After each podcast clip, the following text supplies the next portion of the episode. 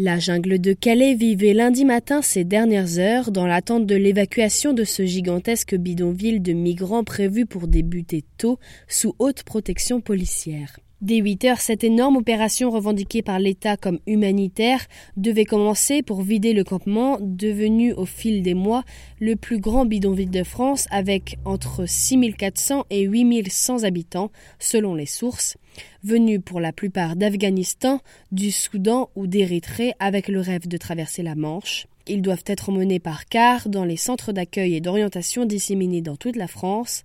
Ce transfert doit durer toute la semaine. Première étape du processus, les migrants auront accès à un SAS, un grand hangar désaffecté installé à 300 mètres de la jungle.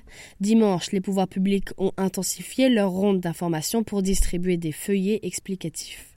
Du côté des autorités, on s'attendait à une forte affluence avant même l'ouverture des portes, certains migrants pouvant arriver tôt pour être sûrs de monter dans les bus. Le dispositif a été pensé pour les orienter après un entretien en fonction de leur situation personnelle.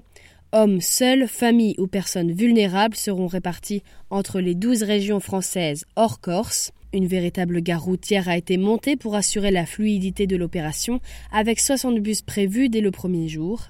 Si on arrive à orienter 2000 à 2500 personnes lundi, c'est très bien, estime Didier Léchy, directeur général de l'Office français de l'immigration et de l'intégration. Les mineurs, eux, feront l'objet d'un traitement spécifique, puisqu'ils pourront rester 15 jours de plus dans les conteneurs installés sur le campement, dans l'attente de savoir s'ils peuvent gagner la Grande-Bretagne ou s'ils seront orientés vers des CAO mineurs en France. Mais la volonté des autorités est claire, à terme le campement doit disparaître et les opérations de déblaiement commenceront dès mardi. Sur place dimanche, l'attente était palpable et il suffisait aux migrants de regarder l'afflux de journalistes pour comprendre, si besoin, l'imminence d'une opération.